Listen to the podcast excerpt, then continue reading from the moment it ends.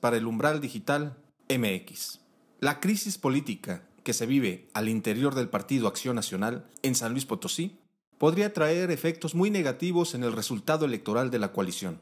Esta coalición llamada Sí por San Luis. Esto dijo en rueda de prensa el senador panista Marco Antonio Gama Basarte, quien ofreció un mensaje a medios de la tarde de este viernes 12 de febrero, donde habló de los abusos al interior del partido y la posibilidad de salir de este instituto político junto con su equipo.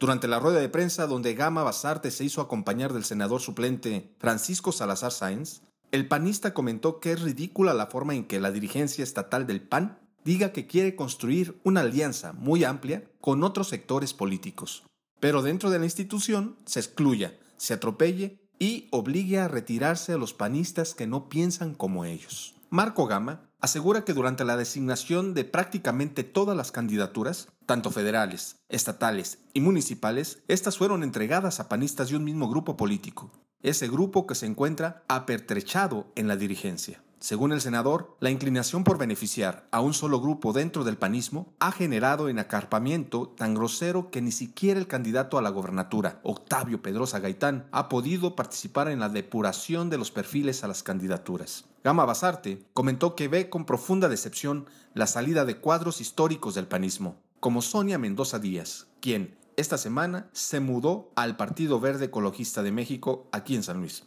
la cual representa una pérdida de activos que en el pasado abonó a que Acción Nacional se convirtiera en lo que es. Por mi parte, que no se confunda la nobleza con debilidad. Si no cambian de inmediato las cosas, tomaremos medidas radicales. No seremos cómplices de quienes por su venia y sectarismo están condenando al PAN al fracaso. Comentó Gama Bazar. Para el umbral digital MX, Toño Rodríguez Flores.